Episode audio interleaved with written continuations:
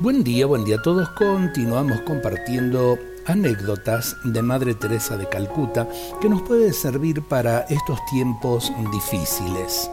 Ella decía así, si nos preocupamos demasiado de nosotros mismos, no nos quedará tiempo para los demás. El compartir sobre lo cual hemos reflexionado ayer. Y ella dice así, era ya tarde hacia las 10 de la noche cuando sonó el timbre. Bajé a abrir y me encontré con un hombre tiritando de frío.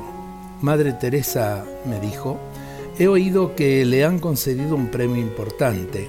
Al oírlo tomé la decisión de ofrecerle algo yo también. Aquí está.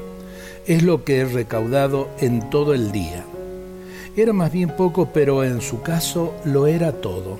Les aseguro que me conmovió más que el premio Nobel. Qué grande el corazón de esta mujer porque en realidad, en realidad sabe de prioridades y sabe de valores y esos valores que nosotros también tenemos que aprender a cultivar. La medida de una persona no está en cuanto posee, sino realmente en los valores que tiene en su corazón, como aquel hombre que en definitiva quiso dar de lo poco que tenía, que era mucho para él, que lo era todo para él, simplemente como un acto de amor también para aquellos que necesitan.